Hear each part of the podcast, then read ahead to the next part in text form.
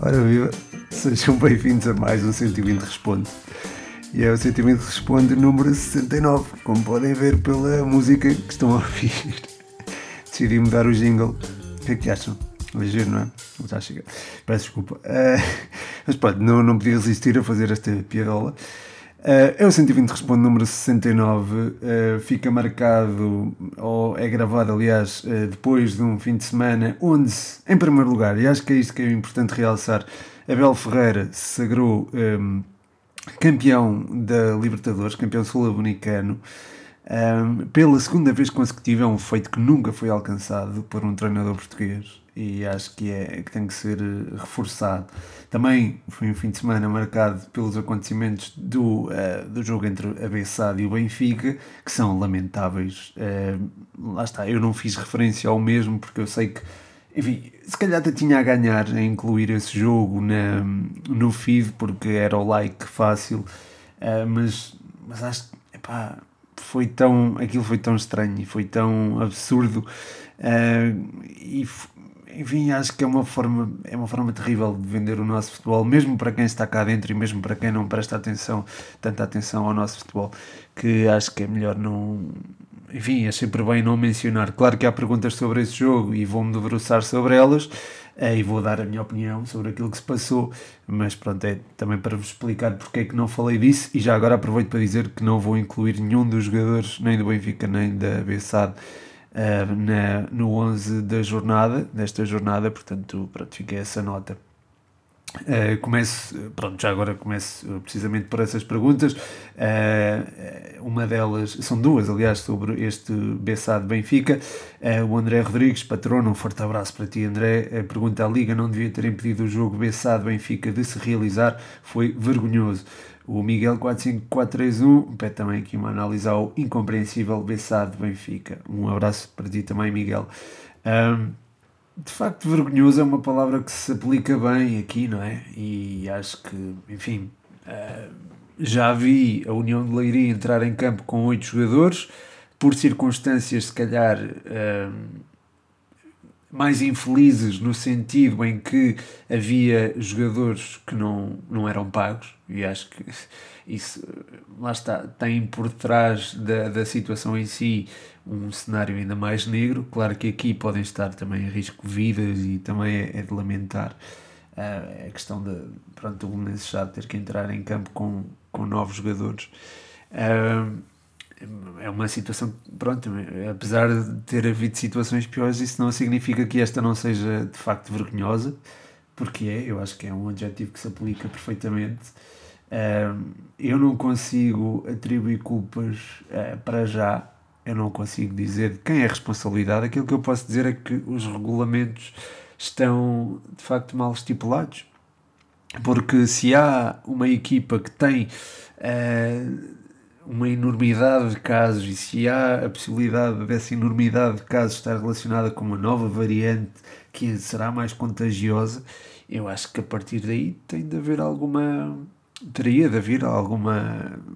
Algumas cautelas e o adiamento do jogo devia ser algo que se devia ser colocado em cima da mesa no início do, do dia anterior. No, no dia anterior, na sexta-feira, já se sabia disto já havia conhecimento disto, tanto que, por exemplo, a capa da, de um dos jornais desportivos, creio que é a Bola, dá conta disso mesmo, do facto do jogo poder estar em risco, portanto, eh, as capas dos jornais aparecem no dia a seguir, mas são elaboradas no dia anterior, portanto, isto era uma coisa já do conhecimento dos jornalistas, era também do conhecimento da direção da BSAD de, e da da direção do Benfica, não sei se era da Liga e da DGS, sim, da DGS era de certeza, uh, da Liga não sei se era na altura, uh, acho que havendo esse conhecimento, o, o adiamento do jogo devia ser colocado em cima da mesa, até para não acontecer algo que envergonhasse o futebol português, que acabou por envergonhar, uh, para a infelicidade de, da Bessade, que não é um clube propriamente querido e eu compreendo porquê, foi a Bessade envolvida neste, neste assunto, um, e foi envolvido também um dos, um dos três grandes de Portugal, o que torna a coisa ainda mais mediática, ainda mais exposta à, imprensa internacional, aos olhos de quem eventualmente poderia consumir o nosso futebol e se calhar ver com alguma reticência. Uh, e como eu li até num dos três jornais desportivos, uh, Portugal, o futebol português tornou-se a anedota do mundo perante esta, esta situação. E, claro que não é, não é nada bom ver o nosso futebol ser vendido, vendido entre aspas, ou a amostra do nosso futebol ser esta, ser o facto de uma equipa levar novos jogadores para campo e de lá está, serem removidos ou do jogo ter terminado por falta de, de jogadores. Uh, enfim, é, é, de facto lamentável. Uh, não, sobre a posição do Benfica ou sobre a exibição do Benfica não posso dizer muito. É difícil dizer quando está-se a jogar contra uma equipa completamente desfragmentada e com, enfim, com guarda-redes como jogador de campo acho que é, é difícil traçar eh, elogios ou, ou aferir até que ponto eh, o Benfica enfim, se exibiu a bom nível ou não, os 7-0 são, são um resultado volumoso, claro, mas sei lá, do que, o que é que uma pessoa pode dizer quando se joga contra novos jogadores? É, são 11 contra 9 desde o início do jogo, não há suplentes, há um guarda-redes de campo no meio. Enfim, é, é, é, muito complicado. É muito complicado traçar uh, ou falar sobre eventualmente a exibição do Benfica neste jogo. É, também, enfim, o Benfica também não estava propriamente numa posição fácil e eu percebo uh, perfeitamente também. Uh, as explicações de, do próprio Rui Costa e até de, dos responsáveis do Benfica e dos adeptos do Benfica também. Relativamente à Bessade, eu acho que lá está, e eu estou a dizer isto, não se pode apontar culpas, e estou a falar em culpas porque também é muito isto, é o, o, nosso futebol e também é um bocado a nossa cultura e não há, pronto, é o que é, não vale a pena estar a dizer que é bom ou que é mau, não estou a dizer que é bom ou que é mau, porque às vezes é preciso ser, as pessoas às vezes têm que ser chamadas à responsabilidade, uh, mas, mas acho que aqui o Benfica não, não podia fazer nada, o BC, a se calhar podia ter adiado o jogo ou podia ter uh, feito o pedido de adiamento, eu não sei, há muitas informações a veicular, eu não percebo quais são verdadeiras, quais são falsas, mas se calhar havendo um pedido pedido adiamento, talvez mais cedo a coisa podia ter eh, sido adiada.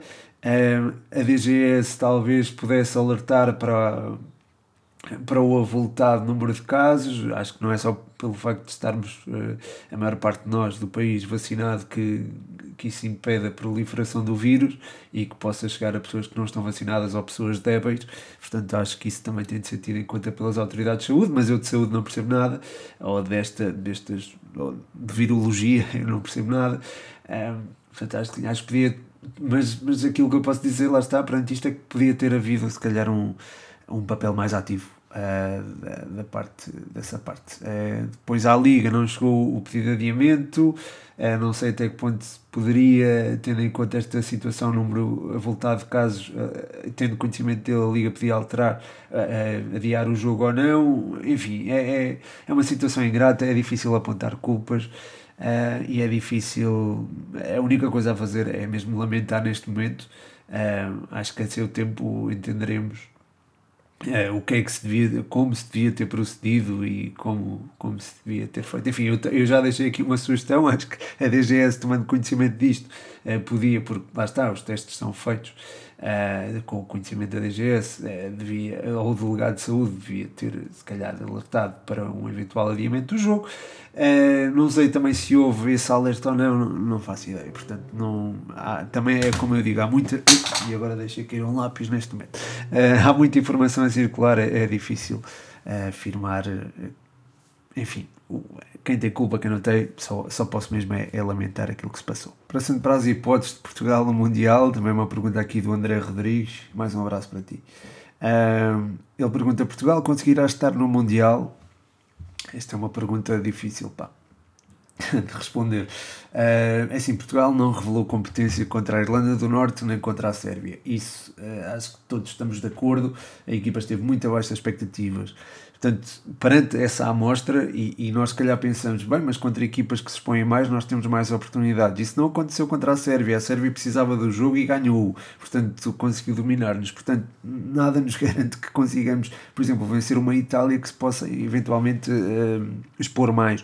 Uh, é certo que já estou a passar à frente do jogo com a Turquia, que também será difícil, mas eu acho que a Turquia tem fragilidades defensivas que podem perfeitamente ser exploradas por Portugal, apesar de ter uma seleção muito, muito capaz. Uh, pois embora a fraca demonstração que deram no Euro 2020, uh, eh, mas depois pronto, depois o jogo com a Itália acho que vai ser muito, muito complicado, mesmo muito complicado, é uma equipa bastante competitiva, muito bem trabalhada, é daquelas que tem um fio de jogo, é das raras exceções no futebol mundial, das seleções que têm um fio de jogo que é muito difícil de implementar, portanto Portugal vai, vai, vai ter muitas dificuldades para superar a Itália, uh, se bem que a Itália tenha de enfrentar a primeira Macedónia do Norte, que também será um adversário complicado, mas de qualquer forma eu acho que lá está, vai ser difícil, vai ser difícil. Portugal estar, estar no Mundial, vocês sabem que eu sou é, muito positivo, mas enfim, apesar do jogo ser em casa não sei, estou com. Não, estou assim com muitas esperanças, mas pode ser que isto mude com o tempo. De qualquer forma, acho que seria trágico, até estranho, não ter Portugal numa fase final de uma, competição, uma grande competição, não é? Porque eu acho que a maior parte das pessoas que estão a ouvir nunca viu é, um Mundial ou um Europeu a ser disputado sem Portugal envolvido nessa, nessa competição, não é? Portanto, enfim, será um bocado estranho uh, se isso acontecer. Um, Bem, eu realmente eu agora estou mesmo a pensar nisso e ia ser muito, muito estranho. Pá, ver o, para já, já vai ser estranho o Mundial ser disputado em, em, no inverno, mas enfim, acho que isso é muito estranho. Pá. Vai ser muito estranho se isso acontecer, se Portugal não for, não se qualificar. Mas bem, uh, seguindo para a próxima pergunta, para não, não ficar aqui deprimido, uh, o João Maria Blanco pergunta o que achas de uh, Lokonga do Arsenal, vi um jogo e fiquei apaixonado. Grande abraço para ti, João dos Paning, que também são patronos. Uh, enfim, o Locong é um jogador que se está a afirmar eh, no, no Arsenal esta, esta temporada. Uh, é um trabalha muito e bem, é daqueles jogadores que corre, mas corre com nexo e enfim tem uma escola de formação que também tem, tem tido algum peso no futebol mundial uh, que é o Anderlecht, enfim, é um jogador que tem, tem tido alguma preponderância e que se tem firmado no Arsenal e eu acho que bem, acho que é, acho que a Arteta está a tirar o, os melhores dividendos possíveis deste, deste jogador, é um miúdo, tem 22 anos uh, e é alguém que pode eventualmente uh, enfim, já está num patamar muito elevado, mas acho que eventualmente pode pode até uh, subir ainda mais. É um jogador muito certinho, não arrisca muito, é utilizado mais em zonas recuadas. Uh, acho que aqui e ali tem de ter alguma uh, uma maior, digamos, noção do, do, daquilo que são os momentos do jogo, mas ele não deixa de ser inteligente. Porém, lá está, ainda está, se calhar, com. ainda não tem a Premier League totalmente enraizada nele, acho eu. Mas de qualquer forma é um jogador que tem, também tem muita boa qualidade de passe, uh, posicionalmente uh, encontra-se normalmente no sítio certo. Portanto, é um jogador que eu, que eu considero uh, ter muito futuro, acho que pode evoluir. E, é, e pronto, sim, também gosto, também gosto bastante dele. Não diria que estou apaixonado, mas é, lá está, isto talvez por ser o episódio 69 o, o Blanco faz aqui esta do apaixonado, mas uh, sim, é um jogador, é um jogador a ter em conta sem dúvida alguma e é, e é um miúdo eh, ao qual vou estar atento até nas próximas nos próximos, nos próximos desafios, o próximo jogo frente, creio que o Arsenal enfrenta o Manchester United, acho que poderá ser bastante interessante. É mais uma prova de fogo caso Arteta utilize o miúdo no, no 11 inicial. Ainda na Premier League, uh, Cláudio Lopes pergunta por, pela opção do United sobre Ralf Rangnick. Pergunta aqui se foi o, o treinador que levou o Leipzig até às divisões desde as divisões secundárias até às Champions. Grande abraço, Cláudio. Eu e o Cláudio tivemos ali um diálogo interessante na publicação do Messi no Instagram. Depois, se quiserem, podem ver. Um, o, o Ralf Rangnick, de facto, subiu com o Leipzig desde a, primeira, desde a segunda para a primeira divisão e depois uh, apanhou a equipa em 18-19 uh, na, na Liga Europa. Uh, qualificou a equipa para a fase grupos para a, da, da Liga Europa creio que na altura não conseguiu a qualificação para os oitavos de final e levou mesmo a equipa também a uma final da, da taça da, taça da Alemanha frente ao Bayern que naturalmente acabou por, perder não é? na altura seria mais normal isso acontecer Uh, de facto, teve um trabalho fantástico ao serviço do Leipzig. Uh, passou mais tempo, porém, ao serviço do, do Offenheim, mas foi no Schalke 04 que se destacou. Já agora também acabou por fazer subir o Hannover 96, venceu mesmo uma, uma segunda liga alemã e venceu uh, também dois títulos ao serviço do, do Schalke. Venceu uma das uh, últimas edições da taça de, da Liga da Alemanha. Venceu depois uh, a taça DFB Pokal e a taça da Alemanha e depois venceu a Supertaça frente ao Bayern. Portanto, isto são, são feitos notáveis por parte de Ralf Rangnick, que a meu ver é um treinador mais de projeto, é, é alguém que se também movimenta muito bem uh, nos meandros do futebol, uh, nomeadamente no futebol alemão, e acho que é alguém a ter em conta para o longo prazo. Eu acho que ele vai ficar depois no, no United após uh, ser treinador do, do United até ao final da época, vai ser um treinador. Vai ser um treinador, vai ser um dirigente da, da equipa, vai ser uma espécie de diretor desportivo, se não me engano, e acho que nesse papel ele poderá desempenhar um bom, uma boa. poderá oferecer muito ao Manchester United. Vamos ver se isso acontece ou não. De qualquer forma, é alguém que eh, taticamente tem, tem uma boa postura. Jurgen Klopp, por exemplo, contou que ele lhe telefonava várias vezes quando ambos estavam na segunda liga porque a equipa do Ralf Rangnick apanhava a equipa com que uh, a equipa de Jurgen Klopp tinha jogado na semana anterior uh, e o Ralf Rangnick perguntava muita coisa ao Jurgen Klopp uh, para perceber como é que jogava a outra equipa. Portanto é de facto é um dado interessante. Não deixa de ser um dado muito interessante e relevante também para este para, para a forma como este treinador se orienta. É um, um treinador muito muito focado no, no aspecto estratégico do jogo e poderá ser um acrescente tático importante para que o Manchester United desenvolva, portanto, uma espécie de uma espécie de, de fio de jogo que não existe já há algum tempo. Uh, por falar em uh, em tática. Uh, o Bruno Gabado tem aqui duas perguntas muito interessantes, duas perguntas numa. Ele pergunta se fosses treinador de uma equipa de meio da tabela e enfrentasses um grande, qual seria a tua estratégia? Pressão alta ou bloco baixo, 3 ou 2 centrais, 3 ou 2 médios, jogo apoiado ou contra-ataque? Ótima pergunta, Bruno. Forte abraço para ti. Uh, eu acho que uh, a melhor defesa é o ataque. Eu defendo sempre isto. E identifico-me, por exemplo, muito com a filosofia de Vieira, que pretende uh, defender muito em cima do adversário. Eu sei que acaba por se correr riscos na profundidade, na defesa da profundidade, mas eu optaria por uma pressão alta, porque eu gosto dessa vertigem no jogo e acho que o futebol tem a ganhar com isso.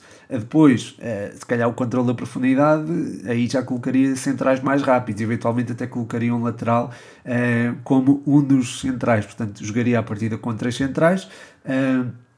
acho que ganhar o meio campo também seria algo importante. Portanto, jogaria se calhar numa espécie de 3-5-2, mas os dois da frente não jogariam.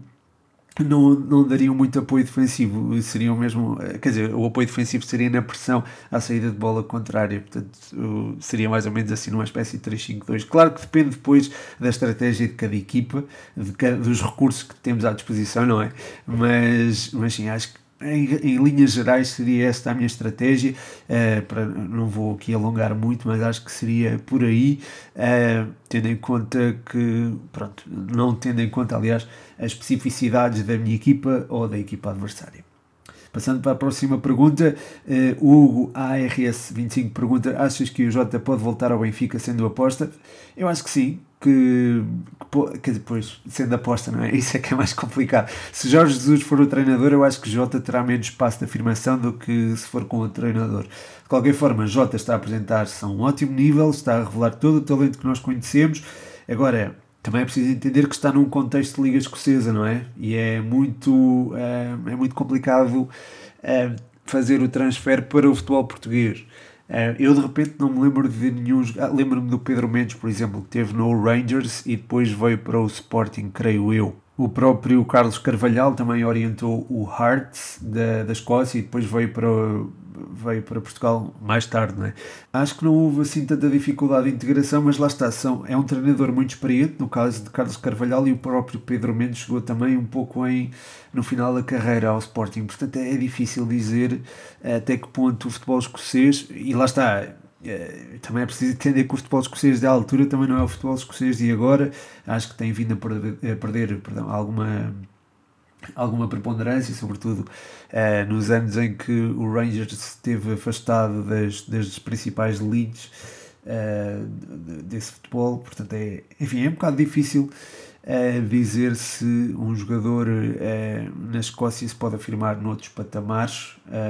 Temos o exemplo claro de Van Dijk, que, enfim, que veio do Celtic para, para o Southampton e depois para o Liverpool e, enfim, e, pronto, e tornou-se um dos melhores centrais do mundo, do melhor até, diria, não neste momento, mas se calhar no seu no seu pico de carreira, acho que o Van Dijk foi um dos melhores jogadores, uh, um do, sim, o melhor central até, uh, e não sentiu essa tal, uh, essa tal mudança de competitividade. Lá está, isto depende do jogador. Acho que Jota, sempre vi um, um ótimo potencial no Jota, acredito que ele possa evidenciá-lo ao serviço do Benfica. Não sei se será a aposta recorrente e não sei se essa será a melhor opção de carreira para, para o Internacional Sub-21 português.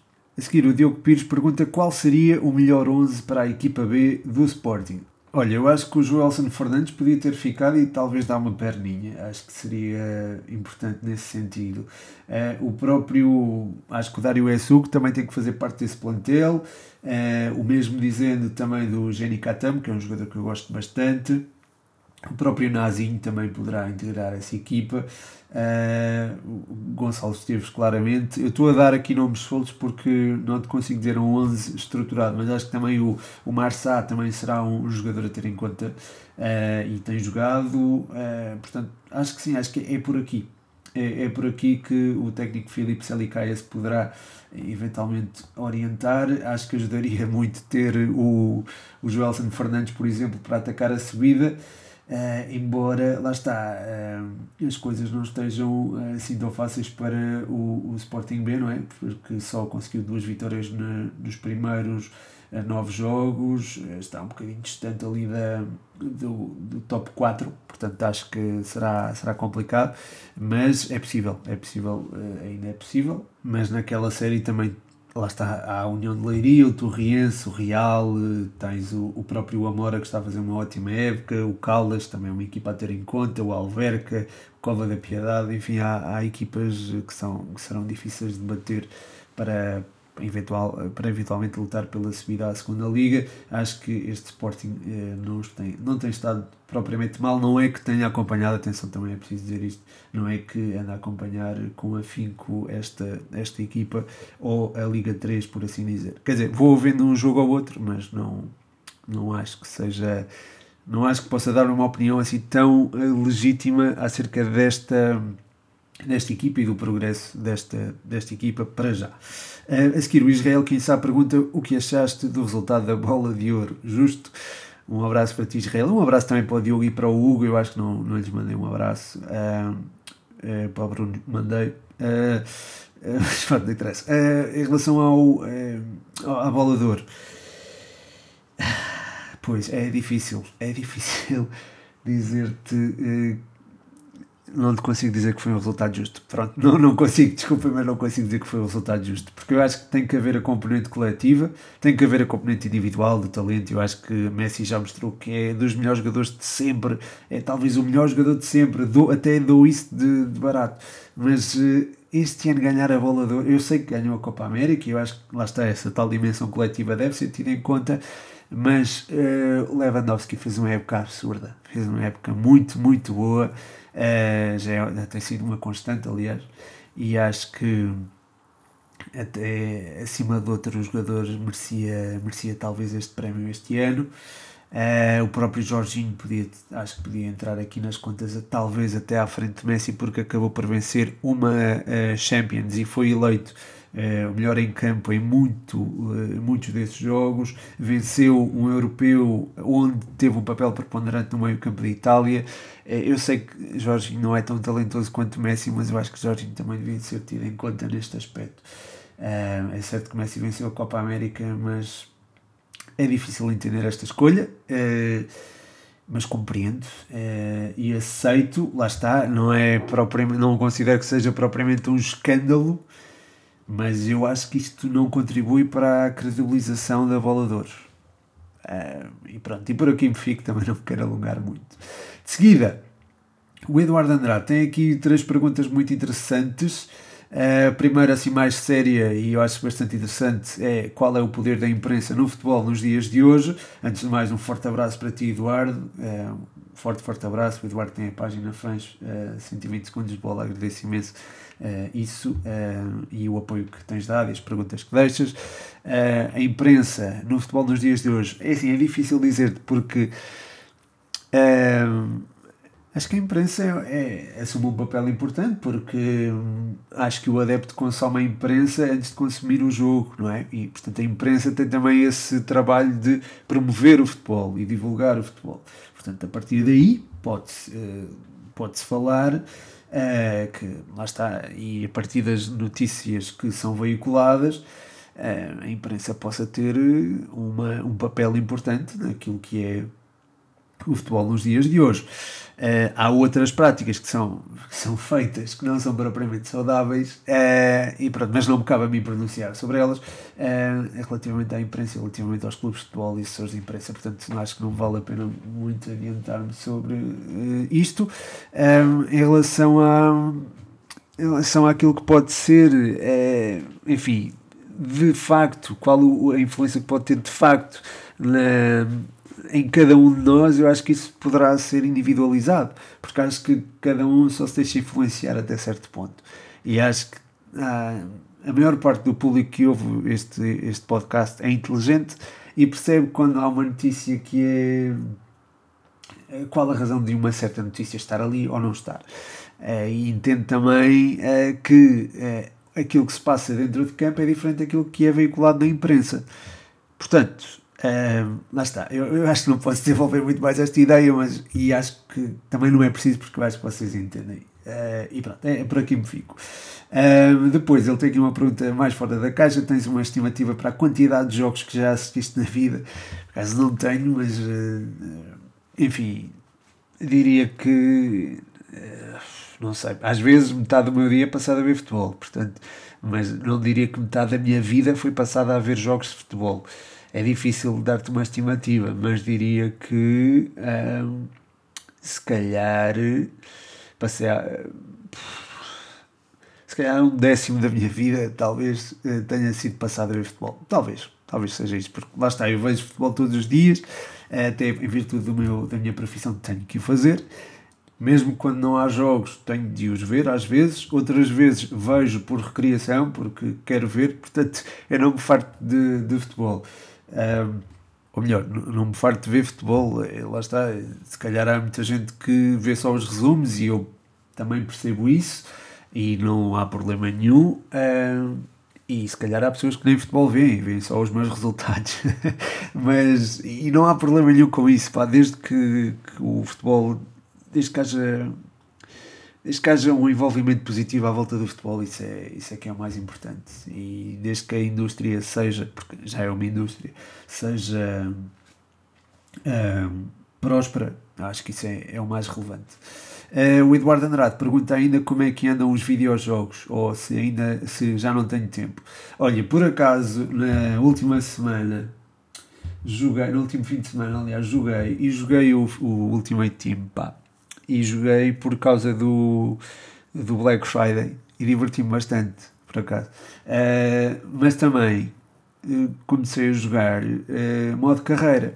Pá, e estou um bocado chateado com vocês, pá, vocês não me disseram que dava para criar um clube, pá, no modo carreira. Então eu acabei por criar um clube, criei a Briosa e posso dizer que já, já enfim, Uh, criei uma história para parecer legítimo. Estão a ver? Na minha cabeça criei a história de que epá, o clube eh, criou uma SAD, subiu à Primeira Liga, portanto pode disputar a Primeira Liga. E tem um investidor, um investidor que lhe dá um certo desafogo financeiro. Então comprei alguns jogadores jovens com potencial. Uh, pá, tentei contratar o Gonçalo Ramos, mas o JJ não quis. Uh, não o deixou sair por, pela quantia que eu propunha, eu já não me lembro qual foi. É, e contratei outros jogadores uh, também muito interessantes, a maior parte deles jovens. Uh, e, e, pronto, e comecei. Opa, não comecei ainda a carreira, ainda não comecei a jogar, mas vou. Mas vou fazê-lo, pá, e se calhar até vou deixando aqui a evolução, e, e, acho que até seria interessante até partilhar, eventualmente, não no Instagram, mas talvez até no TikTok, partilhar esse, esse modo de carreira com a Briosa, uh, que o nome do clube é mesmo Briosa, e pronto, e, e e criar conteúdo baseado nisso. Eu acho que era giro. Uh, não sei se vocês gostariam de ver ou não, deixem o vosso feedback. E pronto, chega ao fim mais um episódio, espero que tenham gostado. Uh, o episódio, se calhar, não, não foi, foi meia horita. Uh, boas perguntas, diria muito boas perguntas até. Muito obrigado por elas e, e pronto, e venham mais no, no próximo episódio. Este foi o 69. Uh, não sei se gostaram do jingle ou não, se calhar até posso repeti-lo. Uh, e pronto, é isso. É, é tudo. Muito obrigado, malta. Um forte abraço para vocês. O meu nome é Pedro Machado e este foi mais um 120 Responde.